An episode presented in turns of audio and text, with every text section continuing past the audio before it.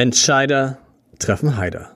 Wie erfolgreiche Menschen geworden sind, was sie geworden sind. Der Podcast.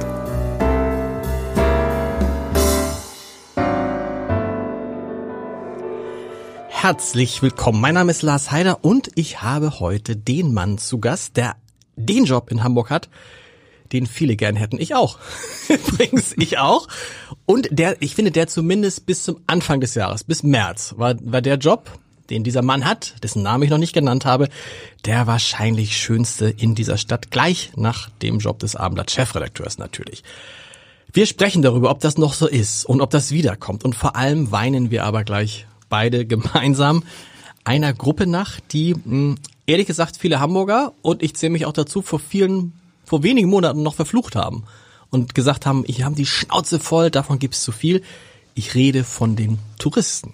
Und ich rede natürlich von Michael Otremba, dem Chef von Hamburg Tourismus. Lieber Michael, herzlich willkommen. Wollen Danke. wir, wollen wir weinen? Ja. Ein bisschen ist wahrscheinlich angebracht, ja. Aber es ist, es, man merkt oft erst, wie wichtig Dinge oder Personen sind, wenn sie nicht mehr da sind, oder? Und ich finde bei den Touristen, für mich gilt das so, ich habe ich hab gedacht, meine Güte, es ist ja fast auf, wie auf Sylt hier, so viel Touristen, die Stadt voll. Und jetzt, wo die Touristen nicht da sind, ist die Stadt halt so leer. Man merkt, die Stadt ist halt schon eine Stadt, die braucht Touristen. Das ist gar nicht so, dass wir irgendwie uns darüber beklagen können. Wir, ohne Touristen funktioniert Hamburg nicht mehr. Absolut. Also es gab, glaube ich, in der Vor-Corona-Zeit, die ja so seltsam fern anmutet, ich weiß nicht, ob es dir genauso geht, Ja. aber ähm, gab es kaum einen Vortrag, wo ich nicht auch Stellung bezogen habe zu dieser Phrase Overtourism. Ja. Haben wir zu viele Gäste? Wird es uns nicht alles irgendwann zu viel? Ich habe dazu immer eine ganz, ganz deutliche Meinung gehabt. Ich gesagt, nein, das ist nicht der Fall. Der Tourismus ist wichtig für die Lebensqualität der Menschen hier. Der Tourismus ist wichtig, um die, die Stadt auch voranzubringen. Und wir haben in Hamburg eine ganz andere Situation gehabt als in Venedig oder Barcelona. So. Die Frage in der Tat kommt nicht mehr auf, ja, sondern ähm, es ist genau das Gegenteil der Fall. Wir merken alle, wie denn die Mönckebergstraße aussieht, wenn auf einmal keine Gäste Wahnsinn, mehr da sind. ja. Ja, was mit Kinos, Theaters ähm, oder Veranstaltern passiert. Und das ist auch etwas, was wir jetzt in der Krise merken, dass, dass viele viel enger mit uns kooperieren wollen auf einmal, auch gerade Gastronomen beispielsweise, die sagen, ja, wir wussten eigentlich schon immer, dass Gäste und Touristen wichtig für uns sind, aber so deutlich haben wir das noch nie gemerkt. Also was können wir gemeinsam machen, um das wieder anzuschieben? Wann kommen die wieder? Ja, ich Oder glaub, wie sind schon wieder so ein paar, also wenn wir mal gucken, wenn wir, angu- wenn wir mal das Jahr angucken für dich, Anfang des Jahres war es wie immer in Hamburg, Januar Rekord an Übernachtung, ne? Februar auch Rekord an Übernachtung? ja, wir haben im Februar noch eine Pressekonferenz gemacht, wie jedes Jahr, Ja. und haben wir in jedem Jahr einen Übernachtungsrekord kommuniziert. Und dann gab's, ich glaube, die siebte oder achte Frage war dann, was ist eigentlich mit Corona? Und ich habe das damals Mitte Februar auch ein bisschen wieder besseren Wissens etwas abgetan. Wieder besseren Wissens auch deswegen, ich kam, ich hatte Freunde besucht Ende Januar in Südafrika und da war das Thema schon auf jeder Frontpage präsent. Okay. Und die Freunde von, von uns bauen da Häuser und haben uns zum Abschied Masken mitgegeben. Und es sah etwas eigenartig aus, im Flieger zu sitzen. Ich glaube, zwei andere saßen auch noch mit so einer Maske Ja. im Flieger. Äh, Meine Frau hat sich über mich lustig gemacht. Aber in dieser Pressekonferenz habe ich das abgetan und habe noch von dem Besucherrekord zum 19. Mal in Folge berichtet und auch die Prognose gegeben. Und nächstes Jahr sehen wir uns wieder. Und es gibt den 20. Rekord Ja. in Folge. Ja, denkste. Ähm, Und dann ist es ja, ist es ja eingebrochen, 94 Prozent im April? Ja, ja. Um das auch nochmal in absoluten Zahlen zu sagen, in einem Monat, in dem wir normalerweise 1,3 Millionen Übernachtungen haben, hatte Hamburg 80.000. Ja, das ist für die Branche, die kam von heute auf morgen zum Stillstand. Ähm, und das ist, da, spielen sich natürlich auch Dramen ab. Ne? Es wird um wirtschaftliche Existenzen gekämpft. Und es ist eine Situation, die natürlich für den Tourismus so anstrengend ist wie noch nie. Und es ist so interessant, bisher, du verbesserst mich, so das richtige, die richtige Pleiten hat es noch nicht so richtig gegeben von Hotels und Restaurants.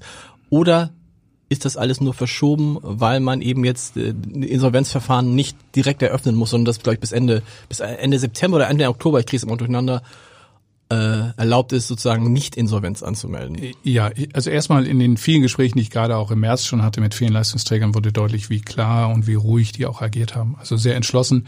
Und ich finde auch, dass die Politik da ja Mittel zur Verfügung gestellt hat, um genau das, was du ansprichst, auch erstmal ähm, dafür zu sorgen, dass das ausbleibt. So. Und wenn ich jetzt mit Partnern spreche, dann höre ich Zuversicht, Optimismus. Ich höre von Hoteliers, die teilweise schon wieder Auslastungszahlen haben, die an das Vorjahr anknüpfen. Tatsächlich. Ja. Ich höre von Gastronomen, dass der Monat, der letzte Monat auch über dem Vorjahr lag. Also Juli? genau. Genau. Ja, ähm, aber ich höre auch von Hoteliers, die eine Auslastung haben von 10 bis 15 Prozent.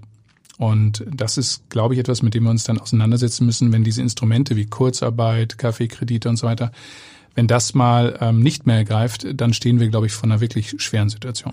Sind tatsächlich jetzt schon wieder mehr Touristen, kann man sagen, wie viele Touristen im Juli im Vergleich zum Vorjahresmonat da waren in Hamburg? Können wir noch nicht sagen, weil wir die Zahlen noch nicht haben. Aber das Gefühl, was wir haben, ist, dass wieder Bewegung mehr in der Stadt ja. ist. Und ich glaube, Ingo Peters hat sich auch geäußert in einem Interview, also der GM von vier Jahreszeiten, in einem Interview ähm, und sagte, die Leute geben gerade mehr Geld aus, auch pro Kopf. Ja, weil die Reise nach Südafrika, nach Thailand, die fällt dieses Jahr definitiv weg.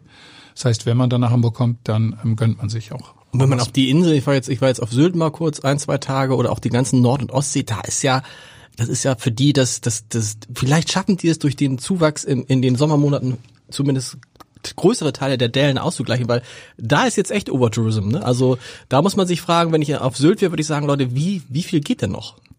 Ja, ich war noch nicht auf Sylt, ich kann es okay. nicht sagen, aber wenn ich mich austausche mit, mit meinen Kollegen in Schleswig-Holstein und Mecklenburg-Vorpommern, dann sind die, was Auslastungszahlen angeht, schon zufrieden. Aber jedem ist auch klar, also dieses Jahr kann nicht mehr ausgeglichen werden. Ja, die Verluste sind da. Ähm, und wenn wir uns austauschen, so zwischen den Tourismus- oder Marketingköpfen von Städten auch europaweit, dann ist allen klar, dass wir auch vor einer Welle stehen, wo viele Partner das wirtschaftlich nicht überleben können. Und wenn wir da über Partner reden, dann reden wir über Restaurants, über Hotels, über touristische Partner. Ähm, das wird kein Sprint werden. Heißt das denn eigentlich, dass dann diese Hotels diese und Restaurants verschwinden? Oder heißt es, dass die neue Eigentümer kriegen? Es wird beides wahrscheinlich passieren. Also ähm, ich war vor kurzem in einer Videokonferenz mit Philipp Westermeier auch, ja. da ging es um Distressed Assets. Also was sind gerade Rechte beziehungsweise ähm, ja, Möglichkeiten, um Unternehmen, die in Bedrängnis geraten sind, auch zu kaufen. Das ist eine Phase für viele, die natürlich jetzt auch sagen, das ist eine Chance gerade. Genau. Ähm, und Rechte zu übernehmen. Ähm, es kann aber auch dazu führen, dass, dass Hotels, Gastronomen auch aus dem Markt verschwinden. Ne? Ich habe nur gehört, also das hat mir ein, ein Kaufmann neulich erzählt, erfolgreicher Hamburger Kaufmann, der nichts mit Gastronomie zu tun hat, der aber eingeladen wurde von einer Brauerei. Mhm weil die Brauereien, was ich gar nicht wusste, ja oft die Geldgeber sind für Restaurants und dann, das wusste ich alles gar, nicht, wusste ich oder habe ich es verdrängt und dann einen langfristigen Vertrag abschließen. Und die Brauereien suchen jetzt schon Investoren und sprechen dann also auch mal sowas wie Anwälte oder Notare oder Ärzte an, die Geld anlegen und sagen, das ist eine gute Chance, weil du kannst Restaurant A sehen wir schon, das hält wahrscheinlich nicht durch, da könntest du jetzt einsteigen. Also auch das ist natürlich, ist dann bitter, aber äh, offensichtlich laufen da im Hintergrund schon Vorbereitungen. Ja, glaube ich schon. Wenn die Kassen gefüllt sind, dann geht der eine oder andere auf Shoppingtour. Ähm, meine Perspektive ist, wenn der Tourismus eine Aktie wäre, dann würde ich jetzt investieren. Genau. Ja, weil also billiger geht's wahrscheinlich genau. billiger, genau billiger geht's wahrscheinlich nicht. Auf die nächsten zehn Jahre wird die Rendite da wieder kommen, aber es wird halt nicht sein, was übermorgen schon wieder auf dem Niveau sein wird. Wann ist es? Das ist das versuche ich ja mal alle vorherzusagen. Ich habe heute von der Deutschen Bank eine Vorhersage gesehen. Wann ist die Wirtschaft wieder auf dem Niveau von vor Corona? Da bewegt man sich jetzt eher so in Richtung 2022 hin hängt natürlich auch sehr viel von dem Impfstoff ab, der offensichtlich doch dieses Jahr kommt. Aber wann, wann ist der Tourismus in Hamburg wieder auf dem Niveau von Januar, Februar 2020? Ich glaube, das ist überhaupt nicht so Kann man nicht seriös sagen, vorher zu sagen. Also das ist jetzt auch eine Situation, wo wir einfach klar sein müssen, dass wir viel mehr mit Unsicherheit zu tun haben. Mhm. Ja, vorher war alles sicher und wahr. Ja, es war sicher, dass es wieder Wachstum geben wird. Eine Praktikantin, wenn sie ein halbes Jahr bei der HAT war, hätte vorhersagen können, der Anteil der meisten ausländischen Gäste kommt aus Dänemark. Und wenn sie ein bisschen noch schlauer gewesen wäre, hätte sie vorher sagen können, wie viel Übernachtung wir auch haben werden. Mhm. Das waren alles Wahrheiten, die wir abgeleitet haben aus der Vergangenheit. Jetzt ist nichts mehr wahr. Es ist alles unsicher geworden. Das heißt, wir, wir können Thesen aufstellen, wie sich der Tourismus entwickelt. Das haben wir auch getan, um dann jetzt auch sozusagen unsere Maßnahmen zu definieren. Aber ich glaube, keiner kann seriös vorhersagen, wann es wieder so sein wird. Ich habe jetzt gehört, dass Carsten Spohr, der CEO der Lufthansa, von 2024 inzwischen spricht, wann die Lufthansa wieder alle Flieger auch ähm, in der Luft haben wird. Trotzdem kann man wahrscheinlich davon ausgehen, nehmen wir jetzt mal an, heute in einem Jahr, Sommer, alles, was man weiß, ist, dann wird es einen Impfstoff geben, da werden auch viele Leute durchgeimpft sein. Da wird die Lage am Nord- und Ostsee wieder so sein, wahrscheinlich besser sein als 2019. Und Hamburg kann ja auch als ein Ziel, was jetzt, das war ja unsere große Schwäche, was jetzt nicht ein Ziel ist, was so beliebt ist bei Leuten, die ganz weit herkommen, perspektivisch davon profitieren. Das heißt, dass Hamburg vielleicht in den nächsten Jahren sogar noch mehr Touristen anzieht, weil die Leute eben sagen, ich fliege jetzt erstmal nicht mehr nach Südafrika oder New York, sondern ich gehe nach Hamburg. Ich würde sagen, dass Hamburg durchaus beliebt war bei Menschen, die von weit weg kommen, okay. aber viele kannten Hamburg gar nicht. Das stimmt. Ja, und ähm, Hamburg ist da wie so eine, so eine Perle immer noch ähm, versteckt gewesen. Ähm, es liegt in der Tat eine Chance darin, dass wir im deutschen, österreichischen und Schweizer Markt sehr gut positioniert sind. Mhm. Und wenn wir uns die, die Städte gerade anschauen, dann ist Hamburg, was die Hotelauslastung angeht, liegt auch da wieder an der Spitze mit einer Auslastung gerade von 28 Prozent. Ähm, Hamburg hatte einfach eine gute Reputation, gutes Renommee. Wie du sagst, die Menschen werden keine Fernreisen mehr machen. In unseren Augen wird sich der Tourismus erstmal lokal, regional und genau. dann national entwickeln. Und davon wird Hamburg ganz sicher profitieren.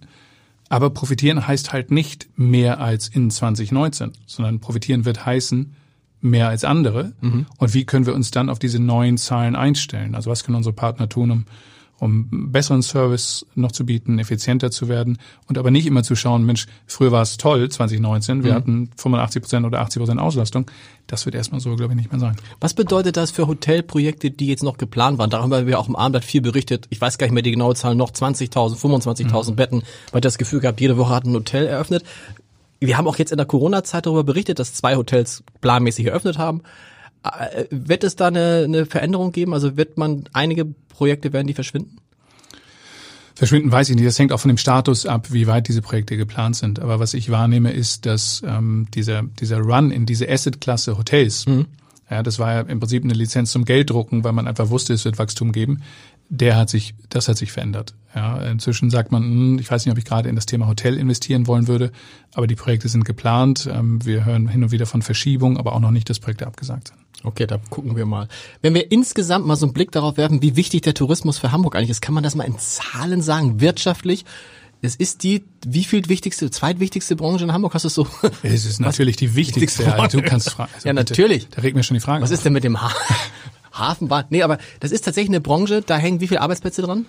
Naja, es ist eine Branche, in der fast 90.000 Menschen arbeiten, ähm, die 300 Millionen Euro in die Steuerkassen auch bringt für Hamburg und wo insgesamt ein, ein Umsatz von acht Milliarden Euro dahinter steht. Aber das ist etwas, der Tourismus ist ja so schwer zu greifen. Ja, was ist Tourismus? Also die Restaurants sind da wahrscheinlich gar nicht drin, ne? Genau. Die sind Zum da Teil? drin, aber für viele ist es gar nicht, weil bei der Automobilindustrie kannst du ganz klar sagen, das ist Automobil. Ja. Aber was ist alles Tourismus?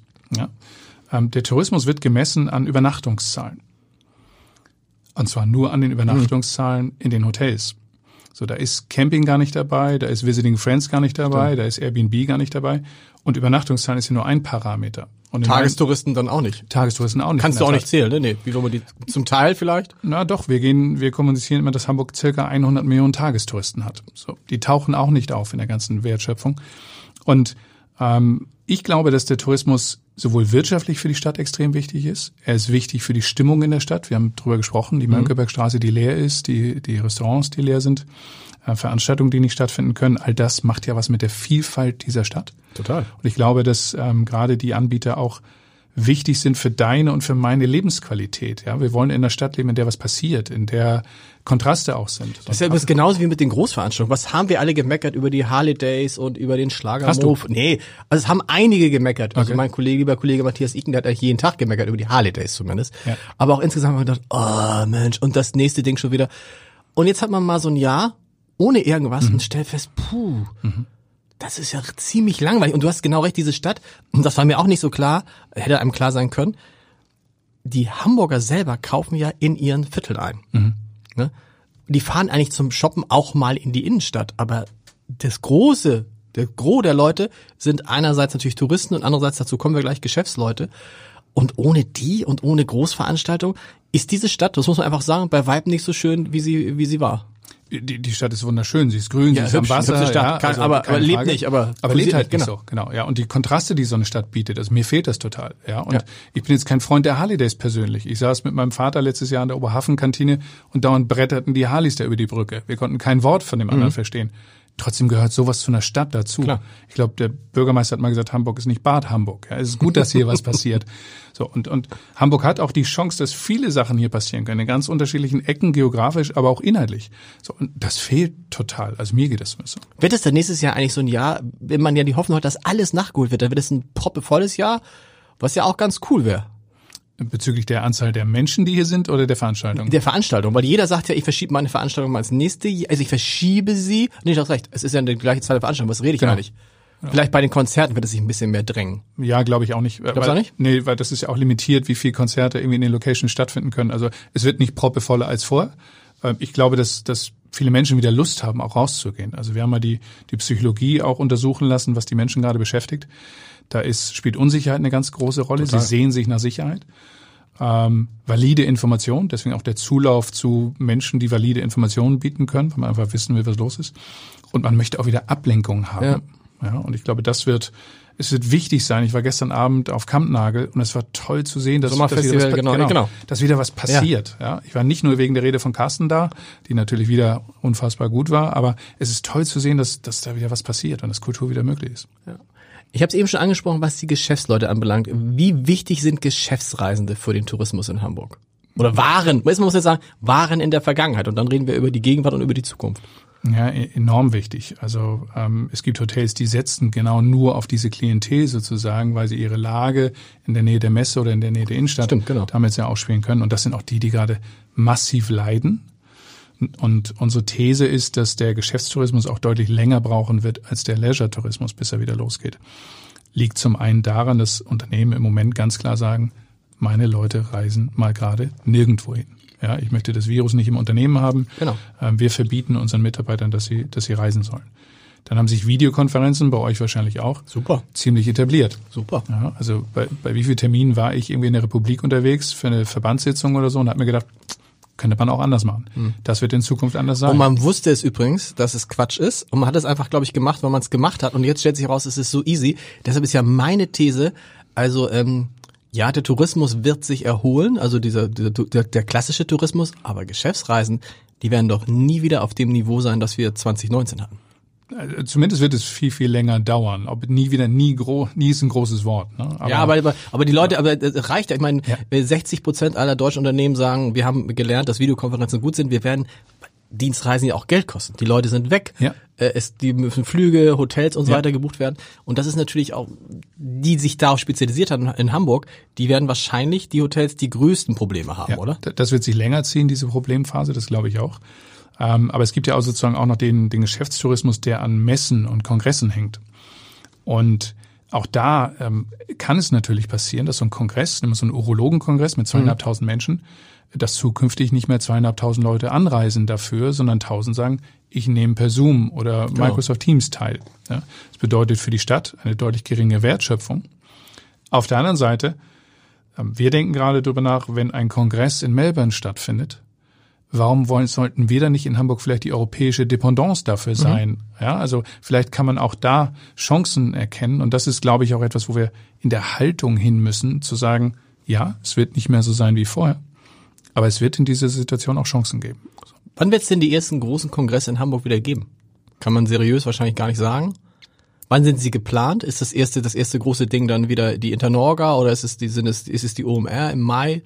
Na, wir haben ähm, in der Zeit, in den ersten sechs oder acht Wochen des Corona-Ausbruches von Mitte März bis Mitte Mai, ist es uns in, in Zusammenarbeit mit der Messe und dem CCH gelungen, über 20 Prozent, äh, über 20 neue Veranstaltungen zu akquirieren für die Jahre 21 bis 23. Okay. So. Daran sieht man, die Nachfrage nach Hamburg ist weiter ungebrochen okay. groß. Was wir im Moment natürlich alle nicht wissen, ist, wie ist das Infektionsgeschehen und wie kann das stattfinden. Und das werden ja dann so, also denken wir mal an die OMR, 60.000 ja. Leute. Das ja. ist aus heutiger Sicht die am wenigsten, äh, die, die Veranstaltung, die am wenigsten schnell genehmigt werden wird. Also je nachdem, wie die Lage. Und das ist dann ja auch schon in neun, zehn Monaten wieder. Ja, ja, das geht dann schnell. Also ähm, auch Philipp wird da wahrscheinlich jetzt auch schon dran sitzen und sagen, oh, was macht man da? Ja. Wissen Sie eigentlich, wie Osteoporose entsteht? Und dass es nicht nur für Frauen, sondern auch für Männer relevant ist. Und wenn man es erst einmal hat, man den Prozess zwar stoppen kann, aber nur bedingt heilen. Darum ist das Thema Früherkennung so wichtig. Über dieses Thema spreche ich in dem Gesundheitspodcast Forever Young vom Lanzerhof. Mein Name ist Nils Behrens und ich treffe jede Woche einen anderen Experten. Es geht aber immer darum, ein gesünderes und glücklicheres Leben zu führen. Sie finden Forever Young überall dort, wo es Podcasts gibt. Und jetzt geht's weiter mit den Scheider treffen Heider. Wer macht dir am meisten Sorgen jetzt in dieser Phase? Um wen, an wen denkst du insbesondere gerade im Tourismus? Ja, ich, ich wünsche mir, dass wir weiter in einer Stadt leben, die wirklich kontrastreich und vielfältig mhm. ist. Und ich glaube, dass dazugehört, dass es gerade auch diese Charakterköpfe und diese Charakterhäuser sind, ähm, die diese Vielfalt auch ausmachen. Das sind aber vielleicht auch nicht die, die das Top-Management haben, an der Kette dranhängen, über Prozesse jetzt genau wissen, wie sie Kredite beantragen ja. und so weiter. Und Gerne mal inhabergeführte Läden. Auch das vielleicht ja. so. Und, und, und mir ist wichtig, dass wir es schaffen, die alle auch an Bord zu halten, so gut es geht. Ja. Und ähm, ich, ich glaube, da müssen wir drauf schauen, dass wir der, der Staat beziehungsweise die Stadt hat ja wahnsinnig viel gemacht, um jetzt erstmal Hilfe zu, mhm. zu geben. Und das ist aber auch natürlich sehr, sehr breit gestreut.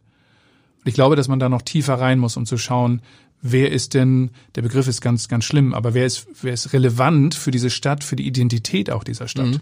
Und da wird man, glaube ich, noch viele Gespräche führen mit Partnern, die gerade jetzt da auch um die Existenz kämpfen. Da gibt's ja tatsächlich sogar ähm, das die mit Abstand beliebteste Touristenattraktion Deutschlands, ja. nämlich das Miniatur Wunderland, wo die Gebrüder Braun und spätestens da wusste jeder, Leute, da rollt was auf uns zu, was unvorstellbar ist. Die Gebrüder Braun sagen, ja, wir haben einen Notgroschen. Dieser mhm. Notgroschen liegt irgendwas, also Notgroschen ist was an. Grosch muss man erzählen für, für Jüngere, das war früher die Währung. Also hieß, zehn Pfennig hießen Groschen früher, liebe Kinder. Ähm, und die haben gesagt, wir haben vier, viereinhalb Millionen Euro zurückgelegt für schlechte Zeiten, vorbildlich für so Unternehmen. Aber das Geld ist äh, Anfang des Jahres weg.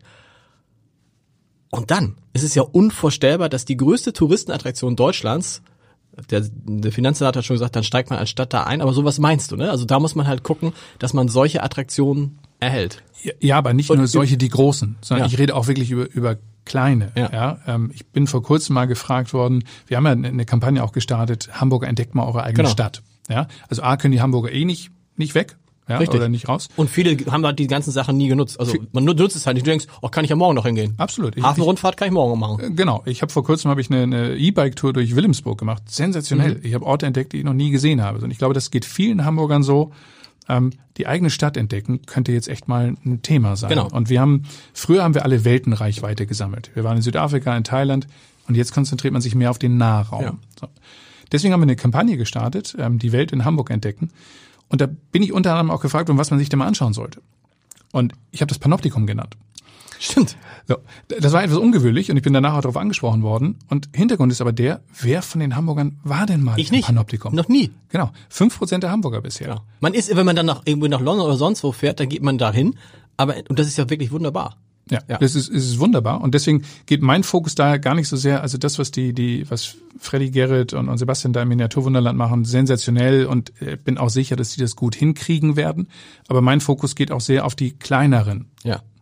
Also okay. Trotzdem muss man natürlich aufpassen, dass auch die größeren nicht ja. äh, abschmieren. Absolut.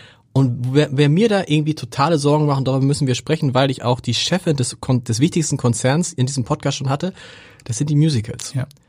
Ähm, weil ich weiß, Uschi Neuss, äh, die Chefin von Stage, war vor, boah, vor zwei Monaten hier und sagte, na ja, wir hoffen halt, wir haben, wir sind ganz gut aufgestellt, äh, Liquidität ist da und wir hoffen halt, ab September geht's vielleicht dann wieder los. Klar ist aber auch, so ein Musical kann halt nicht wie die Elbphilharmonie mit 630 Leuten, sondern es muss halt 2000 Leute oder es geht gar nicht so. Wie, wie geht's naja, du willst ja auch nicht die Antilope mit 1,50 Meter Abstand vom nee, Löwen haben. Ist also auch, ist irgendwie auch, naja. das, das ist auch, und man darf ja nicht vergessen, das muss man vorher nochmal sagen, die Musicals haben Hamburg ja zu großen Teilen zu das gemacht, zu dem gemacht, was es jetzt ist. Also wir sind ja. der drittgrößte Musical-Standort. Ähm, wie geht's, wie kann es mit denen weitergehen? Gute Frage. Also ich bin mit Uschi Neuss da auch im Austausch. Sie war bei uns im Aufsichtsrat lange Zeit. Ähm, und ich habe ähm, vorgestern erst gehört, dass sie natürlich auch eine, eine gewisse Vorlaufzeit brauchen, um wieder zu starten. Klar. Ja, das geht auch nicht von heute auf morgen. Ähm, schwierige Situation. Ja, Im Moment, also in der Zeit des Lockdowns ist es natürlich so, dass du als Anbieter Kosten senken kannst, indem du, äh, indem du die Menschen, die Mitarbeiter in Kurzarbeit schickst. Aber irgendwann werden die auch wieder loslegen genau. müssen. So, und ähm, jeder Monat tut da richtig weh. Und ich mache mir auch Sorgen um, keine Frage. Und ohne Musicals ja auch, das, die Musicals, die holen halt auch extrem viele Touristen. Weißt du aus dem Kopf, wie viele Touristen allein wegen den Musicals nach Hamburg kommen? Nee, das kann ich so nicht sagen, aber wir, wir vermarkten selber ja auch ja. ähm, Musical-Tickets für die Stage und paketieren die mit Hotelübernachtung. Und das ist natürlich ein ganz großer Bestandteil der Attraktivität auch, keine Frage. Bräuchten die im Zweifel auch staatliche Hilfe? Im das Zweifel kann, kann man nicht, kann man nicht beurteilen. Das, das kann ich nicht sagen. Ja. Aber äh, die fragen dich ja auch und sagen, Pia, du bist ja für Tourismus zuständig. Wann geht's denn wieder los? Was, was könnten die Musical könnten das machen, was auch alle anderen machen? Sie müssten auf die Abstandsregeln achten und sie könnten dann so quasi gefühlt mit einem Drittel der Plätze eröffnen, richtig? Ja, sie könnten, soweit ich informiert bin, mit 650 Leuten öffnen. Aber mhm. 650 bedeutet, soweit ich weiß, Jede Antilope, jeder Löwe, jedes äh, Service-Arbeitskraft Zählt dazu? zählt dazu. Okay. So, und das ist dann natürlich irgendwann nicht wirtschaftlich. So, das heißt, die, die warten natürlich drauf, dass das gelockert wird. Wen es auch ganz heftig getroffen hat, ist Mike Klocko. Der hatte ja, das war praktisch die letzte Veranstaltung, die praktisch äh, noch, Ja. also die die Premiere von Harry Potter Ja. hätte noch sein können. Er wollte sie ursprünglich mit 999 Leuten machen, Ja. weil da war die Grenze von Jens Spahn mehr als 1000 geht nicht. Hat es dann aber doch vernünftigerweise abgesagt. Mit dem stehst du auch in Kontakt. Der hat mal im Abendblatt gesagt, also Leute, notfalls muss ich das machen und das, was ich nicht verkaufe, muss mir die Stadt ersetzen. Wie, wie ist da der Stand? Ähm, also der, der ist natürlich, ähm, um so zu formulieren, richtig gekniffen. Klar. Ne? Wie du sagst, das war die letzte Veranstaltung, die hätte stattfinden können. Ähm, sein Team hat wahnsinnig viel investiert in Marketing, in Produktion des Themas und dann musste es von heute auf morgen abgesagt werden. Ähm, was ich gehört habe, ist auch, dass, äh, dass es da durchaus eine Überlegung gibt, erst im Frühjahr wieder zu starten. Ja, Daumen drücken. Daumen drücken. Wir, wir gucken mal, wie war das, wie war das eigentlich für dich so rein psychologisch? Wir sind ja alle psychologisch heißt es. So, wir sind ja alle irgendwie so von diesem Ding kalt erwischt worden. Aber es ist was anderes natürlich, wenn man so einen Job hatte wie, wie bei dir, wo es nur nach oben ging und dann plötzlich rauscht es so nach unten. Was macht das mit einem? Und wie kriegst du dann deine Leute wieder so, dass, dass die nicht völlig deprimiert sind und sagen, Michael, was, was, wie geht das denn jetzt weiter? Sind wir morgen alle arbeitslos? Wir haben am 12.3. haben wir das gesamte Unternehmen oder die Unternehmen, die bei uns unter einem Dach sind, ins Homeoffice geschickt. Okay. Und ich bekam an dem Abend, werde ich nie vergessen, bekam ich einen Anruf von einem Freund, der auf Mallorca war. Und der sagte, du, mich rufen dauernd Leute an aus Hamburg, die fragen mich, was du geraucht hast, dass du die Leute ins Homeoffice schickst. Okay. Am 13.3. war dann, ich habe vorhin noch mal unten eure Headline gesehen, Hamburg schließt Theater und, und Musicals und so weiter. Ähm, das war natürlich eine Entwicklung, die, die so keiner vorhersehen konnte. Wir haben die Leute deswegen so früh ins Homeoffice geschickt, A, weil wir eine Verantwortung empfunden haben für unsere Mitarbeiter und B, weil wir auch testen wollten, sind Klar. wir Homeoffice-fähig? Ja. Funktioniert das? Das haben wir zwei Tage gemacht und es hat auch sehr gut funktioniert. Und ich muss ehrlicherweise sagen, die ersten acht Wochen waren mental auch unfassbar anstrengend. Meine Stimme war irgendwann zwischen Rod Stewart und Bonnie Tyler, weil ich halt nur in Videokonferenzen irgendwie gebrüllt habe. Nicht im Sinne von brüllen, aber du redest einfach lauter, als wenn du in einem normalen Meeting bist. Und es war natürlich viel mehr Kommunikation notwendig als vorher. Ja, die Mitarbeiter Klar. waren verunsichert. Ähm, die HHT ist ja ein Unternehmen, was selber auch wirtschaftlich am Markt reagiert. Das heißt, wir können ja auch nicht einfach sagen, Stadt gibt uns mal mehr Geld und wir sind da ganz entspannt, sondern wir mussten selber erstmal schauen, dass wir das Unternehmen stabilisieren, durch die Krise bringen, dass wir den Mitarbeitern und Kolleginnen und Kollegen Sicherheit geben können und dass wir dann da sind ähm, für all die Partner, Klar. deren Geschäft zumachen musste von heute auf morgen. Sehr, sehr anstrengend, durchaus. Sehr herausfordernd. Du hast vorhin gesagt, ich habe den schönsten Job in Hamburg nach deinem. Ich, Oh, weit, weiter, weiter vor, ja. ich, ich finde, das Bisher ist, war es so, ne, oder nicht? na, das, ich finde, das ist auch immer noch so, weil Okay. die Aufgabe ist einfach ganz toll, aber die Herausforderung ist eine größere geworden. Ähm, aus, wenn du so ein Schwungrad in Gang halten willst, dann brauchst du relativ wenig Energie. Aber wenn dieses Schwungrad so mit 200 Kilogramm einfach mal in den Sand gefallen ist, dann brauchst du einfach viel Energie, Total. um das wieder in, in Bewegung zu bringen. Bei uns im Unternehmen hat das aber zu, zu etwas sehr, sehr Schönem geführt, finde ich, nämlich totale Fokussierung auf ein Ziel. Ja, und das ist Stabilisierung des Unternehmens. Dann das nächste Ziel, wie können wir Partnern helfen? Und ehrlicherweise ist das auch etwas Gutes gewesen, ja, weil du einfach in so einer Krise hast du keine Zeit für Eitelkeiten und Befindlichkeiten. Das stimmt. Sondern du versuchst einfach dann jetzt Probleme zu lösen anzupacken. Und man erkennt relativ schnell, dann, äh, so wenn das Wetter gut ist, Ja. Ist Ja. alles, kann, Schön das kann jeder, Ja, ja, so, und man erkennt jetzt relativ schnell, wer, wer kann's und wer kann's nicht, ne? Absolut, absolut. Und das ist etwas auch, wo, wo ich wahrnehme, dass die, die Rolle der HHT für die touristischen Partnern ähm, ist eine viel bedeutendere oder wichtigere, Total. ist, weil man sich jetzt umdreht und sagt, ja, was macht ihr denn jetzt? Und welche Kampagne startet ihr? Und wie könnt ihr uns helfen? Wir haben in sehr, sehr kurzer Zeit, haben wir beispielsweise ein, ein Dialogforum aufgebaut online, wo wir, ähm, da sind jetzt mehr als 500 unserer touristischen Partner in Hamburg ähm, dabei, wo einfach auch Best Practices geteilt werden, ja, wo man sich hilft, wo man auch Fragen beantwortet und sagt, wo kriege ich denn Hilfe? Ähm, und so eine Leuchtturmfunktion, Orientierung geben oder auch jetzt mit einer Kampagne rauszugehen, das ist etwas, was jetzt viel notwendiger ist als noch vorher. Wir haben uns natürlich auch die Aufgabe gestellt, wie wir mehr Gäste davon begeistern können, wieder nach Hamburg zu kommen. Und das macht im Moment natürlich jede Tourismusdestination. Alle buhlen so um Gäste. Und wir wollten nicht einfach nur kommunizieren, Hamburg ist schön. Das wissen viele. Das müssen wir nicht nochmal neu sagen. Deswegen haben wir uns die Frage gestellt, wie können wir ein Kampagnendach entwickeln, was auf der einen Seite nach innen wirkt, in Richtung auch der Hamburgerinnen und Hamburger, auf der anderen Seite auch sehr identitätsstiftend ist und nach außen wirken kann, um, wie gesagt, Gäste auch für einen Hamburg-Besuch zu begeistern. Und wir haben eine Kampagne entwickelt mit dem Claim, weil wir Hamburg sind. Weil wir Hamburg sind, nehmen wir diese Herausforderung an und wissen, dass es kein Sprint, sondern ein Marathon ist. Weil wir Hamburg sind, haben wir tolle Gastgeber, die Konzepte entwickeln, sodass sich Gäste hier sicher fühlen können, wie beispielsweise äh, das Miniatur Wunderland, die eine eigene Straßenverkehrsordnung erstellt haben. Weil wir Hamburg sind, macht es absolut Sinn, dass Menschen, die auf dem Weg an die Ost- oder die Nordsee sind, hier in Hamburg Halt machen. Und weil wir Hamburg sind, wollen wir gemeinsam in einer Stadt leben, die ganz viel Vielfalt hat und die sehr kontrastreich ist. Und das ist in unseren Augen ein Kampagnendach, wo ganz viele mit dabei sein können. Inzwischen ist es schon so, dass der Einzelhandel aus der Innenstadt ähm, diese Kampagne nutzt. Viele Hotels nutzen das Thema, weil wir Hamburg sind und kommunizieren das über ihre Kanäle. Und wir wollen noch mehr Hamburger Institutionen und Hamburger Persönlichkeiten davon überzeugen, dieses Dach, weil wir Hamburg sind, mitzunutzen. Wenn wir mal gucken, was du so vorher gemacht hast, dann hast du eigentlich warst du in allen Bereichen tätig, die jetzt auch massiv, massivst betroffen sind. Also egal, auch wenn du nicht nach Hamburg gekommen wärst, ich hätte es voll getroffen. Voll erwischt. Voll erwischt, weil du warst ja vorher am, am Franz, äh, was was für Marketing zuständig, ähm, als Vice President am Franz Josef Strauß Flughafen in Hamburg. München. Und, äh, München? Was habe ich gesagt? Franz Josef Strauß Flughafen. Hab ich wirklich, Oh Gott, Helmut Schmidt. Es tut mir leid. Wahnsinn. Also, weil ich schon in Gedanken war beim HSV. Okay. Weil davor warst du ungefähr zehn Jahre in der, in, bei, bei Sport 5.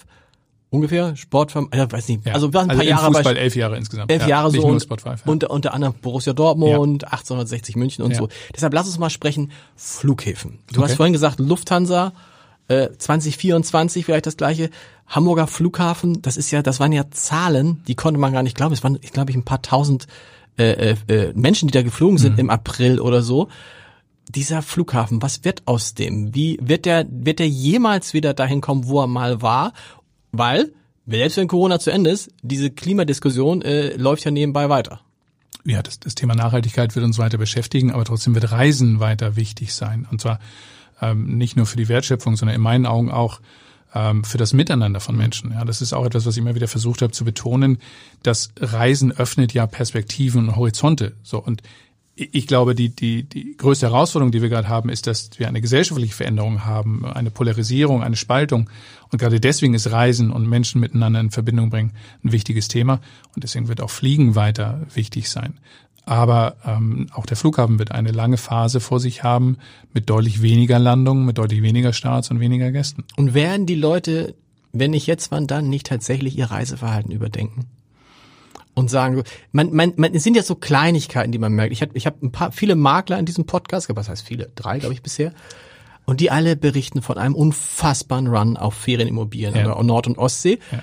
Und also wenn da einer frei ist, stehen schon 40 Hamburger da und sagen, und das sind ja nicht nur Leute, die da wohnen wollen, sondern die da auch äh, das auch vermieten wollen. So. Ja. Perspektivisch hast du auch vorhin gesagt, der lokale Tourismus, der nationale Tourismus wird zumindest, sagen wir mal, in den nächsten zwei bis fünf Jahren zunehmen.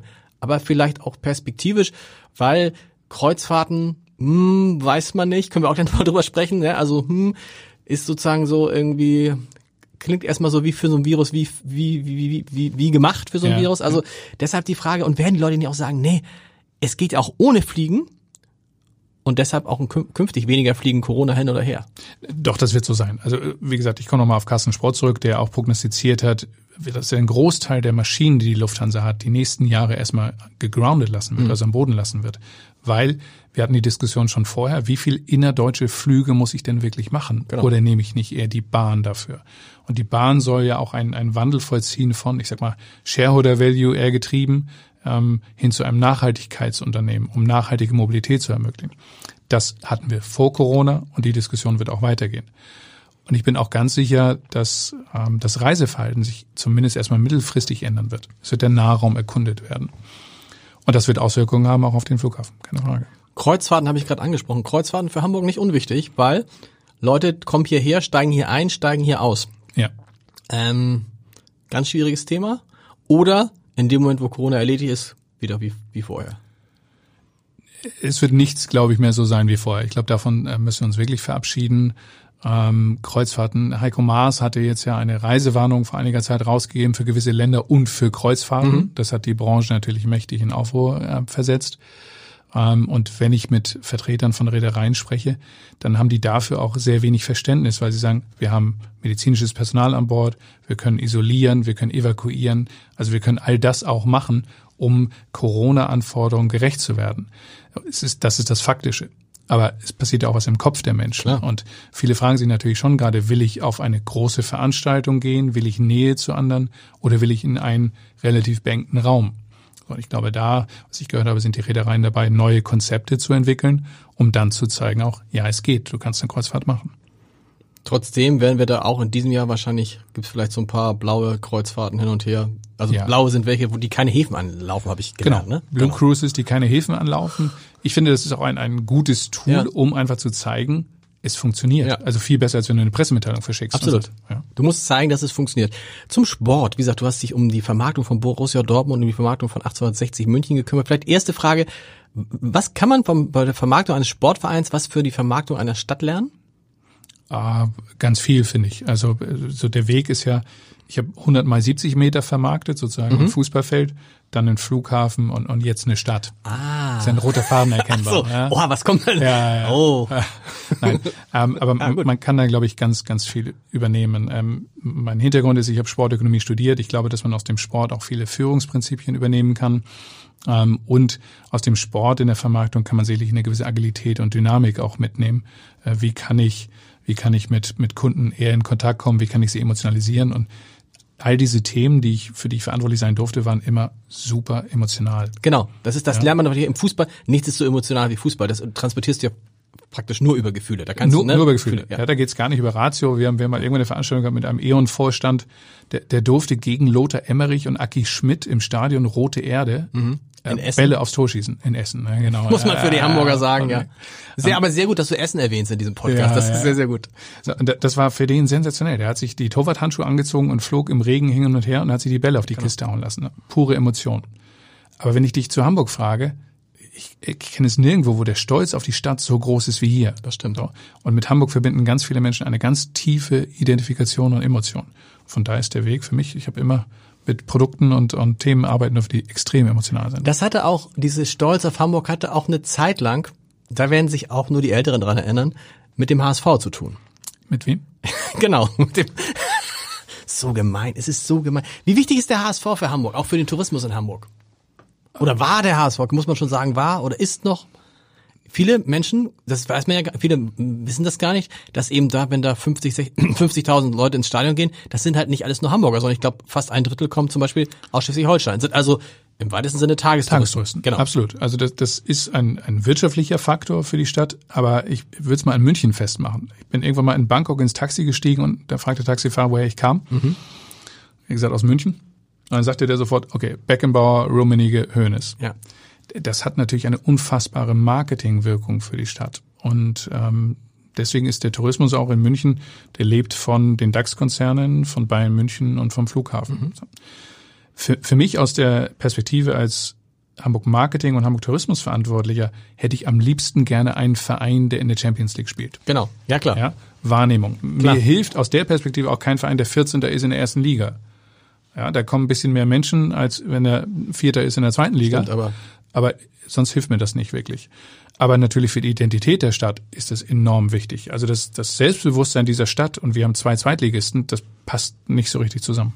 Wie kommt der HSV aus dieser Krise wieder raus? Also das eine ist ja jetzt, der hat jetzt, zwei Krisen. Das eine ist seine sportliche Krise, die jetzt schon, boah, ich weiß gar nicht, zehn Jahre anhält. Und das andere ist jetzt diese Corona-Krise, wo jetzt viele sich Gedanken machen, schafft er das überhaupt da rauszukommen? Denn noch ein, zwei Jahre in der zweiten Liga ähm, könnten auch für den HSV dann irgendwann mal existenziell werden. Was würde es bedeuten, wenn der HSV tatsächlich jetzt für die Stadt über Jahre in der zweiten Liga so rumdumpeln würde?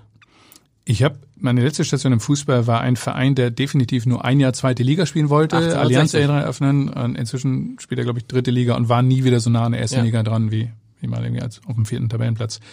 Ähm, für die Stadt, wie gesagt, wir, wir brauchen schon, um international auch wahrgenommen zu werden, wenn es dann wieder auch sinnvoll ist und möglich ist, brauchen wir einen Verein, der Champions League spielt. Zu der Krise des HSV kann ich nur wirklich nichts sagen. Die Krise im Tourismus ist groß genug. Äh, Es reicht, glaube ich, wenn ich mich damit auseinandersetze. Gibt es eigentlich eine Begründung, dass der FC St. Pauli diese Wirkung offensichtlich nicht hat für Hamburg? Obwohl innerhalb Hamburgs der ja eine große Fankultur hat? Oder hat er die? Hat er, Das, hat er, das würde ich gar nicht so sagen. Okay. Ja, also, also auch die Identität ähm, von St. Pauli, die Identität und die Bedeutung des Viertels für Hamburg, dafür steht natürlich auch der FC St. Pauli. Okay. Also ich finde, die Wirkung des Clubs ist enorm. Wir waren vor zweieinhalb Jahren waren wir in London, weil wir eine Veranstaltung hatten, Hamburg on Tour. Wir mhm. haben dort die Hamburger Kulturszene in London vorgestellt und FC St. Pauli war mit dabei. Ein Riesenthema. Evelyn war mit dabei und hat Geschichten erzählt und die Aufmerksamkeit der Journalisten war enorm groß. Ähm, wir müssen mal zu dem Fragebogen kommen, den ich ja hier immer, immer allen schicke. Hast du ihn korrigiert? Nein, nein, den ich immer allen schicke. Äh, und äh, wo ich dann natürlich vorher reingucke. Und bei dir muss ich sagen, bin ich auf viele schöne Formulierungen getroffen. Oh. Okay. Hat, habe ich damit jetzt gesagt, dass ich bei anderen nicht auf viele bisschen. Stellst du in Frage, ob ich das selbst gemacht habe? Nein, das nicht. Ganz okay. im, ich glaube, ich glaube, du hast es selbst gemacht und ich, darüber müssen wir so ein bisschen reden, weil unabhängig jetzt von diesem, wollen wir ein bisschen was über dich erfahren. Du hast so schön geschrieben auf die Frage, ähm, warum du eigentlich nach Hamburg gekommen bist. Weil du hast es eben gesagt, es lag jetzt nicht direkt nahe. Du hast, ähm, mhm. in, du hast Sportökonom, du wolltest eigentlich Fußballprofi werden. Mhm. So, dann äh, Flughafen in München und äh, dann Hamburg Tourismus. Lag nicht nahe. Gab es auch unfassbar viele Bewerber. Dein Vorgänger war, glaube ich, ein Vierteljahrhundert im Amt. Das war dann so, so, so und lag nicht nahe. Und du hast geschrieben, das ist schön, die Entscheidung für die Position in Hamburg war eine Entscheidung für Bewegung. Und sich für Bewegung entscheiden bedeutet, etwas los und hinter sich zu lassen, aufzubrechen in ungewohntes Terrain, nicht wissen, wie weit man springen muss und wie und wo man landen wird. Das fand ich toll, weil, wenn ich richtig verstanden habe, es ging, du wolltest, es ging nicht nur um was anderes zu machen, sondern auch dann andere Stadt, anderes Umfeld, alles neu, mit dem, mit dem großen Risiko, nach einem halben Jahr sagen die, oh Gott, also der von Albedül, der hat das ja viel besser gemacht, der Otremba, so. Aber es war für dich eine bewusste Entscheidung. Warum? Weil man sonst stagniert, persönlich, menschlich? Ich hatte, ähm, als ich aus dem, aus dem Fußball zum Flughafen gewechselt bin, habe ich nie gedacht, dass ich da acht Jahre mal bleibe. Mhm. Aber das war eine, eine unfassbar spannende Zeit mit wechselnden Aufgaben. Und dann kam irgendwann dieses, diese Möglichkeit in Hamburg Tourismuschef zu werden. Damals war auch noch gar nicht im Gespräch dann auch ähm, Geschäftsführer von Hamburg Marketing, aber es hat sich dann so ergeben. Und Jetzt kann man natürlich sagen, wie du sagst, hey, das ist die tollste Aufgabe in Hamburg und das muss man doch sofort machen. Für einen Hamburger. Für einen Hamburger. Hamburger. Du, ja. bist ja, du bist ja nicht Hamburger, du bist in Stade geboren, aber es ist fast Hamburg. Ja, Stade geboren, absolut. In Eckenförde ja. aufgewachsen, also Norddeutsch schon. Aber erst, muss ich gestehen, wusste ich damit so gar nicht richtig viel anzufangen. Und das erste, die erste Frage, die ich gestellt habe, war auch, wie kommt ihr auf mich? War ein Headhunter, ja. Ja, ging über mhm. den Weg, ähm, mhm. der einfach ähm, Kandidaten angesprochen hat. Und das war eine ganz spannende Begründung, weil man gesagt hat, wir denken darüber nach, nicht jemanden aus dem Tourismus zu nehmen, sondern wir wollen jemanden, der, der etwas gemacht hat, was in Teilen eine Ähnlichkeit hat, aber nicht aus dieser Branche kommt. Und wir wollen definitiv jemanden, der Change gemacht hat. So, und das habe ich am Flughafen München vorher gemacht, drei Jahre lang. Was hast du da genau gemacht? Der Flughafen ist der Flughafen. Warum, wie hast du den neu positioniert? Naja, es gibt ja einen, einen ehemaligen Hamburger sozusagen, der den geführt hat. Mhm. Und der kam irgendwann auf mich zu und sagte, ich habe gesehen, wie, wie du dein Team führst. Und der Flughafen hatte sich entwickelt von einem Regionalflughafen mit zwölf Millionen Gästen hin zu einem Milliardenkonzern. Mhm. Und seine Wahrnehmung war aber, die Struktur und die Kultur ist nicht mitgewachsen. Und festgemacht hatte das damals daran, er hat, Michael Kerkloh hat für die dritte Staatenlandebahn gekämpft, Tag und Nacht.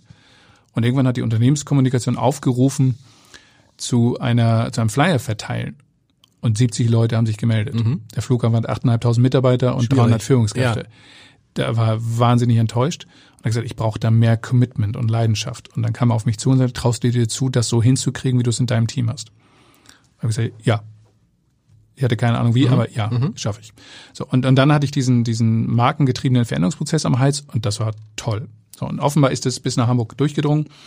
Und jetzt aber auf deine Frage zurückkommend, wenn man, wenn man so eine Umgebung verlässt, in der man erfolgreich war, dann geht man ein Risiko ein, man lässt Dinge hinter sich. Man weiß überhaupt nicht, ob die Erfolge und die, die Halten, Verhaltensweisen, die man an den Tag legt, ob die in Hamburg auch funktionieren. Genau. Ja, so neue Stadt, neues Umfeld, ähm, die Liste der Menschen, die ich kennenlernen sollte in den ersten Monaten, war viel länger als die Liste der Menschen, denen ich im Jahr normalerweise zum Geburtstag gratuliere. Genau. Ja, also Anbindung an Politik, Medien, ich erinnere mich noch an unser Kennenlerngespräch. Mhm. Also alles neu, aber damit auch spannend, damit Bewegung, damit Risiko, Herausforderung. Und wie ich geschrieben habe, du weißt überhaupt nicht, wie weit du springen musst, aber du springst halt einfach mal ab. Mhm. Und das muss man regelmäßig machen, sowas? Also du hast eben angesprochen, du hast warst acht Jahre im, im, in München, um im um sich selber, das ist ja immer die große Frage, die man hat, wann ist so der, der Zeitpunkt zum Absprung, ne? Also das ist ja dann, das kann ja auch manchmal falsch sein und dann stehst du da und denkst, denk, oh Gott, der ist ja immer noch da. Muss man von sich selber, für sich selber immer sagen, so, jetzt was ganz anderes, was ganz Neues. Ich würde nicht sagen, dass man das muss. Es gibt auch viele Menschen, die 30 Jahre in einem Unternehmen ja. sind und, und die ist da mindestens genauso gut wie mir. Ich glaube, das ist auch eine Typfrage. Und Für dich als Typ aber müsste es, muss es so sein? Du brauchst dann immer so ein ganz neues. Ich, ich bin als Typ in einem dieser wunderschönen Modelle bin ich irgendwo zwischen Jäger und Entertainer. So. Und das heißt, ich brauche schon diesen Reiz des Neuen und okay. Innovation und die Chance, irgendwie was bewegen zu können. Nur verwalten, also Farmer zu sein und sagen, ich habe ein Feld, das bestelle ich und bestelle das auch immer wieder gleich. Ja. Ist in der Tat nicht so. Insofern ist das jetzt diese Krise für dich auch ganz cool, weil letztlich ist es Neustart. Ja, die Krise ist Mist. Also, nee, Mist, die, okay, die Krise, das, okay, ich nehme es zurück. Krise ist Mist, neu, aber trotzdem, es ist natürlich eine extrem neue Herausforderung. Ich erinnere mich daran, als ich fünf Jahre, vier Jahre hier war beim Abendblatt, dann denkt man so, oh, so, man fing, ich fing auch an, sich ein bisschen einzurichten. Und dann kam die Übernahme des Hamburger Abendblatts durch, äh, ja. äh, von, von, von, durch Funke, äh, von Axel Springer. Und dann ging es von null los. Ja. Das war äh, anstrengend, aufregend, aber es war natürlich sozusagen auch so, als hätte ich den Job nochmal von neuem gefangen. Das meine ich. Die Krise ist Mist, gar keine Frage, aber tatsächlich stehst du vor einem Job, der ganz anders ist als vor sechs, sieben Monaten. Und ja. das kann ja auch in Klammern Spaß machen. Also Spaß, weißt du, was ich meine? Ja, also das ist de facto so. Der, der Auftrag vor viereinhalb Jahren war schon, mach was anders. Ja. ja. Also deswegen auch der Wunsch damals von den Menschen, die in dieser Findungskommission waren und dann letzten Endes auch von, von Olaf Scholz zu sagen, kein aus Hamburg, kein aus dem Tourismus, kein aus der Partei. Ja, auch so kann man ja irgendwie den Posten besetzen. Stimmt. Hat er nicht getan. Hat er nicht gemacht. Da hat er gesagt, Rulebreaker, ich will neu, ich will das Ding in Frage gestellt werden. So, jetzt haben wir das in den letzten vier Jahren auch getan. Aber wenn ein System so erfolgreich ist die ganze Zeit, dann ist der Druck für Veränderung ist ja gar nicht so richtig da. Absolut. Ja, dann kratzt du in den Türen und sagst, hey, wir müssen Dinge irgendwie anders machen. Dann, ja, aber läuft Warum? Doch. Warum genau. doch? Ja. Stimmt ja übrigens auch dann. Es stimmt ja auch, oder? Zu teilen. Na, in Teilen, glaube ich. Also ich, ich glaube, es ist schon notwendig gewesen, jetzt auch viel stärker das Thema Digitalisierung zu Klar. pushen, ja, viel stärker in den Dialog zu kommen und nicht nur abzusenden. Das war alles notwendig. Aber jetzt sehen viele auch, okay, wir müssen einfach Dinge anders Natürlich. machen. Geht gar nicht mehr anders. Ja, und das ist jetzt, ähm, das gibt uns, glaube ich, jetzt die Möglichkeit, und zwar nicht nur uns als HT, sondern der Branche insgesamt zu sagen, okay, wie stellen wir uns neu auf jetzt? Das gilt ja irgendwie für uns alle. Du hast da als Führungsprinzip, habe ich gesagt, ist es falsch, was er gesagt hat? Du hast da einen schönen Satz formuliert. Wer fragt, führt. Ja. Aber geht auch umgekehrt, nicht? Wer führt, fragt? Wer führt, fragt. Also, ja, geht wahrscheinlich auch. auch. Aber was heißt das für dich? Das heißt, du, du, du gehst in so eine Runde und alle gucken dich an und sagen, mal sehen, was der Chef sagt und dann fragst du einfach mal, was die anderen sagen. Und durch die Fragen entwickeln sich dann selber die Lösungen? Na, ich glaube, Jack Welch hat mal gesagt, wenn du Chef bist oder so, kriegst du keine Krone. Ist nicht deine Aufgabe, eine Krone zu tragen, sondern deine Aufgabe ist, irgendwie andere besser zu machen. Und ich habe das bei vielen Fußballpräsidenten auch erlebt, die in so ein Amt kamen und dann auf einmal meinten, die Raute erklären zu müssen mhm. oder so. Ja, also ja. in der Hoffnung, über Nacht ist eine Fee gekommen, hat Goldstaub gestreut und auf einmal kennen sie sich aus mit Spielsystemen. Ich, ich glaube, es ist als Führungskraft enorm wichtig, Fragen zu stellen, um einfach auch im Dialog zu sein. Also ich bin jemand, der, der sicherlich sehr dialogisch führt mhm. und nicht sagt, wir machen das jetzt so, wir machen das jetzt so und ihr geht jetzt links rum und rechts rum, sondern ich will Leute um mich rum haben, die in dem, was sie tun, eigentlich besser sind als ich. Mhm. Ja, also wenn ich besser bin als meine Marketingleiterin. Schwierig. Schwierig. Das ja. muss man aber vielen Leuten immer erklären, dass irgendwie, äh, das habe ich auch oft äh, neulich mit einem Kollegen äh, besprochen und, und dann sagte ich, weißt du, es gibt keinen Bereich hier, wo ich der Beste bin. Ja. Und dann, doch, du bist aber du bist doch der ja. Chef, du musst doch besser sein. Nein, total es gibt Unsinn. in, total Unsinn. Ja. In, in, den meisten, also in allen Bereichen gibt es Leute, die, in den meisten Bereichen gibt es viele Leute, die noch besser sind und so. Äh, da fragt man sich natürlich aber, was, was ist dann sozusagen, warum ist man dann der Chef? Also, äh, also so ein Chefarzt im Krankenhaus, da kann man es einfach erklären im Zweifel. Der kann Operationen, die andere vielleicht nicht können. Ein Fußballspieler ja. kann vielleicht Tricks, die andere nicht können. Nee, auch nicht. Ist aber nicht Chef. Also ist nicht Chef, nee, ist nicht Chef. Chef. Aber Chef, Chefarzt ist auch eine spezielle Sache. Ja, ja. Aber was ist dann, was macht dann das Chefsein aus? Das irgendwie, das alles zusammenbringen können? Diesen Punkt, den du eben gesagt hast, dass, äh, dass man einfach die Möglichkeit hat, andere Leute besser zu machen? Ja, also Dinge zusammenbringen zu können und natürlich auch eine andere Perspektive haben zu können. Also wenn ich mit unserem ich sag mal, Online-Channel-Manager rede, dann muss der mehr Know-how haben über die Kanäle als ich. Natürlich. So. Das heißt, jetzt kann ich mich dann hinsetzen und sagen, ja, du hast mehr Know-how, aber ich entscheide trotzdem oder ich akzeptiere, dass er in dem Feld mehr Know-how haben muss. Ich habe aber vielleicht eine andere Perspektive über andere Kanäle oder auch politische Themen, die wir da spielen müssen. Mhm. So. Und meine Rolle als, als Chef ist es nicht, allen zu erzählen, was sie um 9 Uhr, 9.20 Uhr, 9.50 Uhr zu tun haben, sondern über die Fragestellung dahin zu führen, a, dass sie entweder selber Lösungen finden oder dann Dinge zusammenzubinden. Aber ich halte überhaupt nichts von der, von der Meinung, da sitzt einer oben und der entscheidet alles und darunter bewegen sich halt alle nur in dem Rhythmus, wie es oben vorgegeben wird. Aber brauchst du nicht doch als Chef eine Sache so im Jahr, wo dann alle rückblickend sagen, boah, das war aber gut von ihm. Das hat er aber, da hat er aber die, da hat er aber die richtige Linie. Also zum Beispiel das, weil wenn man immer nur sagt, macht ihr mal alle, denkt man nicht, Nein, ne, du musst ja irgendwie schon irgendwie.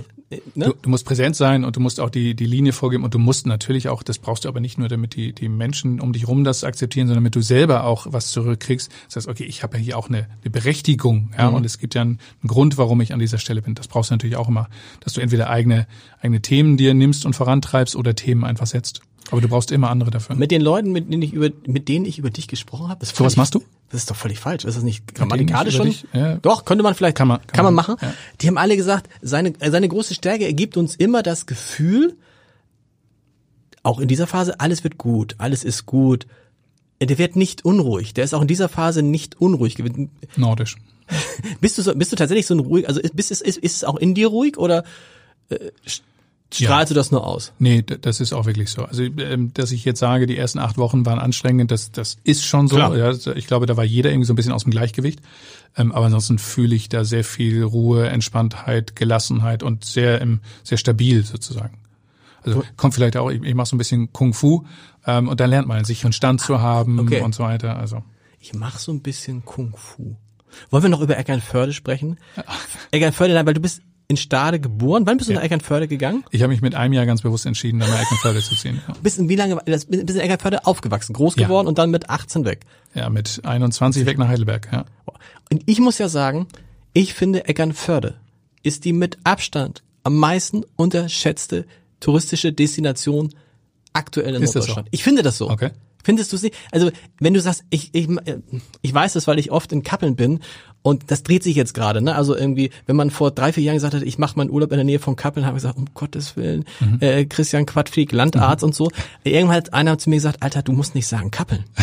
Du musst sagen, ich bin an der Schlei. Ah, ja. Ne? Und sein Schlei hatte, Schlei klingt ja jetzt so ein bisschen fast schon, äh, oh Gott, Schlei, oh Gott, so wie Sylt. So. Aber wenn du Eckernförde sagst, denken immer alle, es ist eine wunderschöne Stadt, eine tolle Lage, eine Innenstadt, die großartig ist. Ähm, ich wollte ein bisschen Werbung für Eckernförde machen, wo ich einen echten Eckernförder hier habe. Du bist der zweite Eckernförder in diesem Podcast. Wer, Wer war, der, der erste? erste? Stefan Hein? Nein. Nein, äh, Daniel Günther. Ah, stimmt. Daniel stimmt. Günther hat die Stadt nie verlassen, weißt du das? Ja, Daniel also, Günther, Ministerpräsident von Schleswig-Holstein, lebt seit seinem, seit seiner Geburt in Eckernförde. Sein Bruder Kann, war mit mir im Jahrgang. Echt? Ja, verrückt. Jungmannschule. Arbeitet ja. jetzt, arbeitet jetzt auch für ihn. Ja, ja ich weiß. Ja. Ähm, so, aber so, Rückkehr Eckernförde, ist das vorstellbar für dich? Um, nein. Nein. Nein. Nein. Also ich will jetzt nicht deinen Werbeblock irgendwie durchkreuzen, nee. aber nein, also Eckernförde war ähm, eine tolle Zeit, um dort aufzuwachsen. Ähm, wenn ich mal nicht in der Schule war, war ich am Strand. Genau. Ja. Und das ist aber etwas, das konnte ich trotzdem, das war eine Selbstverständlichkeit. Ich habe das gar nicht so zu schätzen gewusst. Und dann steige ich in diesen Zug nach Heidelberg zum Medizinstudium und fange ab da an, das Meer zu vermissen. Klar. So, und das hat sich jetzt auch nie wieder gelegt. Also das ist so tief verankert. Ich war letztes Jahr, war ich mal in Eckernförde, bin dort in die Ostsee gesprungen und hatte die Gerüche aus der Jugend wieder in der Nase. Total witziges Gefühl. Warum wolltest du Medizin studieren? Naja, ich habe zwar reingeschrieben, ich wollte Fußballprofi werden, aber ich war auch relativ ähm, sicher, dass das nicht klappen wird. Ja. Und dann gab es durchaus den Wunsch, mal irgendwann Müller Wohlfahrt zu folgen. Ja, also ah. erste, erste Junge in der Familie, der Medizin studiert und Sportmedizin oder so. Und ich habe dann in der Tat, ähm, erst war ich zwei Jahre bei der Bundeswehr und habe dann Medizin studiert in Heidelberg. Okay. Ja. Und dann? Habe ich nach einem halben Jahr festgestellt, ist nichts für den Sohn meines Vaters. Wieso? ist nichts für den, Warum? Was, was, was dein Vater, was hat der beruflich gemacht? Nein, nein. Also, nee. ähm, also das war einfach. Das war, war einfach. Ja, das was sehr witzig war, ich hatte Gunther von Hagens als als Prof. Nein. Ja, das war eine Erfahrung, das war echt ein Erlebnis. Also den Erfinder der Körperwelt. Genau. Sehr sehr spannende Vorlesung. Ähm, aber habe nach einem halben Jahr festgestellt, es ist irgendwie auswendig lernen ohne Ende. Das ganze Leben rauscht an dir vorbei. Seehofer hatte damals die Gesundheitsreform angezettelt. Nein, das war nichts für mich. Wie ist es jetzt so in Hamburg wieder in der Nähe des Meeres? Ist das so, sagst du hier, kann ich mir auch vorstellen, äh, alt zu werden? Noch älter jetzt, als wir beide schon sind. Wir sind ja, du bist ja wesentlich jünger als ich, befürchte ich, ja. ja. Gleiche Jahrgang. Sind wir tatsächlich? Ja, oh, sind, ja, ja, Ja, okay. Ähm, naja, ich Gleicher Jahrgang, gleicher Stadtteil, macht das so. Oder bist du noch in dem Stadtteil? Wir sagen nicht in welchem. ja, Bist ja, du noch ich in dem Stadtteil? Ich Ja. fühle mich da sehr wohl. Tatsächlich. Ja, ja, ja. Ich fühle mich da inzwischen, ich habe ich hab zwei Jahre gekämpft, auch so mit dieser Idee weg aus Dachterrassenwohnung hin zu ähm, Garten und sowas. Ja. Ähm, aber inzwischen ist das ein Traum. Also gerade in der jetzigen Zeit ist dieser Garten natürlich ein Privileg gewesen. Und ich habe mir jetzt gerade ein Stand-Up-Pedalboard bestellt. So, und von da, wo, wo, wo wir wohnen in der Nähe, geht man 200 Meter und lässt Genau. das Ding zu Wasser. Aber vorsichtig, liebe, äh, liebe Hörer, nicht glauben, dass Michael Otremba jetzt direkt. Äh, äh, Nein, nein, nein. Nein, also Nein, wir reden nein, nicht über. Harvestehude, wir reden nicht über Roter Baum, wir reden nicht über Urnaus. wir reden auch nicht erste Reihe. Wir Ja. reden auch nicht Winter, wir reden nicht nur über Winterhude. Wir, aber dann fängt's interessant an. Und Äh, wir reden auch über aufblasbares Stand-Up-Pedalboard, ja. Also nicht, dass der aber du bist, das stimmt, man ist relativ, äh, relativ nah. Wenn du Leuten erzählst, wo du wohnst, sagen die, oh, ja, zucken, zucken immer, zucken, bei mir zucken die immer, mich hat neulich ja eine, ähm, ich habe es glaube ich in diesem Podcast schon zehnmal erzählt, aber ich jetzt immer wieder gern, eine, ähm, äh, äh, die Geschäftsführerin eines großen Hamburger Unternehmens gefragt, ob ich denn nicht sehr weit draußen wohnen würde. Und man muss wissen, von hier, von der City sind es ungefähr zehn Kilometer, wo wir beide Maximal, wohnen. So. ja. Das war, und sagt sie, ja, doch, ist ja schon sehr weit draußen, ne? Ja, ja, das ist ja, das habe ich war mit das erste, was ich gelernt habe, als ich nach Hamburg kam, dass die Hamburger immer danach fragen, wo wohnst du? Genau. Und dass es da drei unterschiedliche Reaktionen gibt. Und das ist bei uns jetzt nicht euphorisch. Nee. Ja. Und bei dir, und bei dir fragen sie doch sicher, sagen sie mal, was ist denn das mit dem Hut, oder? Muss man wissen, du bist bekannt. Das ist so lustig, finde ich dann manchmal, wenn man so in diese Hamburger äh, Gesellschaft oder so, als es das noch gab, ja, Ja, ja, ja. dann war's, dann war Michael Otremba, das ist doch der mit dem Hut, weil du manchmal einen Hut auf hast, was Ja. jetzt irgendwie, Sogar relativ häufig. Ja. Ähm, ja, und auch das ähm, habe ich mir, als ich nach, von München nach Hamburg gekommen bin, überlegt, kann Hamburg das? Also ist Hamburg, kann Hamburg damit umgehen? Nein. Ja. Ähm, ich hätte es dir sagen können, weil ich ja, ich, ich trage ja, ich habe ja schon vor, vor acht Jahren keine Krawatte getragen. Und Ja. dann bin ich bei jeder Sache, warum tragen sie eigentlich nie eine Ja. Krawatte? Und Ja. du wirst wahrscheinlich immer gefragt, weil die den Hut ja auch, das ist das Besondere, auch in geschlossenen Räumen hast du Ja. den Hut nicht abgesetzt. ja. Ein schicker Hut. aber auch nicht in, also A, unterschiedliche Hüte Unterschiedliche und B Hüte? auch nicht immer in geschlossenen Räumen. Also wenn ich im Rathaus bin oder so, Genau. trage ich natürlich keinen Hut Klar. oder so. Ähm, aber es ist auch da zwei sehr, sehr witzige Geschichten, weil erste Veranstaltung in Hamburg, Gästehaus des Senats, Medienvertreter plus Bürgermeister und Olaf Scholz kommt auf mich zu, tippt mir an die Schulter und sagt, finde ich gut mit dem Hut. So. Ja. Also Absolution von ganz oben und eine ähnliche Begegnung hatte ich jetzt auch mit, mit Peter Tschentscher vor einigen Zeiten. Ähm, aber es ist witzigerweise echt für viele ein Thema. Aber ich krieg auch auf kein anderes Kleidungsstück so viel positive Resonanz wie darauf. Also Und für dich, du hast einfach Bock auf Hut. ich habe Bock auf Hut, Ja. ich trage gerne Hut, ich mag das gerne. Ähm, und ich habe aber auch die Erfahrung mal früher gemacht, ähm, bei einer Marketingveranstaltung mit 300 Männern mit dunklen Anzügen. Wen merkt man sich? Ist so. Ja, ist halt der Einzige ist, der mit Es dem ist Hut. in Wahrheit, es ist ein Marketing-Gag. Nee, es ist kein Gag. Es ist total authentisch, es ist überhaupt nicht Marketing, sondern ich mag Hut, ich liebe Hut, aber es hat dann auch so eine Wirkung noch. Wie viel Hüte hast du? Oh, über 30. Tatsächlich. Ja. Ja, also jedes Mal, wenn wir im Urlaub waren, das ist das, was man früher so gemacht hat, Ja. man also äh, bringe ich immer auch einen Hut mit. Sehr gut. Michael, ähm, vielen Dank. Das war, das war großartig. Wir hoffen, dass wir ah, Abendblatt Neujahrsempfang könnte eine der ersten Großveranstaltungen Oh, sein schön. im Januar. Ich, äh, ähm, oh. Arbeitest du schon an der Rede? nee, ich glaube ehrlich gesagt, ich bin mir nicht ganz, ich, was ich sicher sagen kann, das ist ja immer Abendblatt Neujahrsempfang beginnt ja, begann ja immer damit. Das muss man sich mal vorstellen. Das hat es ja im Januar noch gegeben. Ja. Dass ähm, äh, mein lieber Kollege Klaas Schmidtchen und ich am Eingang stehen und tausend Leuten die Hände schütteln. Ja. Unvorstellbar. Oh Gott, nee, das das tat. Ja, also ich glaube, dieses Thema ist ein für alle Mal. Findest du das eigentlich so? Wie, wie reagierst du, wenn Leute dir die Hand entgegenstrecken?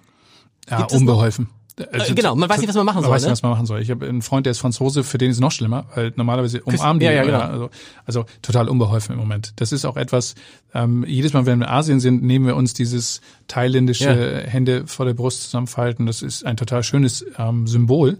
Trotzdem wirkt es hier noch total unbeholfen und man ich- weiß nicht so recht, wie man Aber sich wenn, begegnen weißt soll. was ich jetzt immer mache, damit die Leute gar nicht in die Versuchung kommen, wenn ich sie sehe, werfe ich denen so Kusshände zu. Okay. Also Freund, mm, schön und so, dann wissen sie auch gleich, heißt auch so schön auf Abstand und so, weil ich prinzipiell das mit dem Hände geben, wenn das, äh, wenn eine Folge von Corona wäre, dass das verschwindet, würde ich nicht schlimm finden. Weil ich meine, letztendlich, woher ist das gekommen, das Hände geben? Aus dem Mittelalter, um jemandem zu zeigen, dass man keine Waffen hat. Und ich meine, die, also ich muss dir, glaube ich, nicht zeigen, dass ich keine Waffe habe. Die sind auch kleiner geworden jetzt. Ja, oder meinst du, oder, oder fehlt dir, fehlt dir das?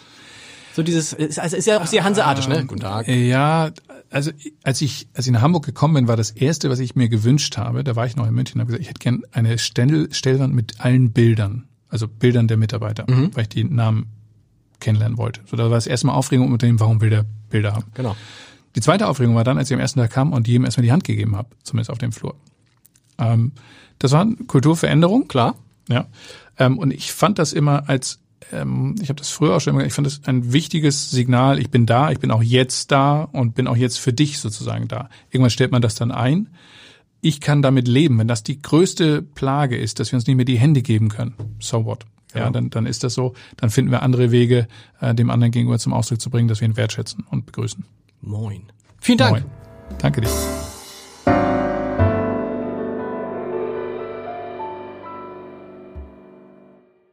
Weitere Podcasts vom Hamburger Abendblatt finden Sie auf abendblatt.de slash podcast.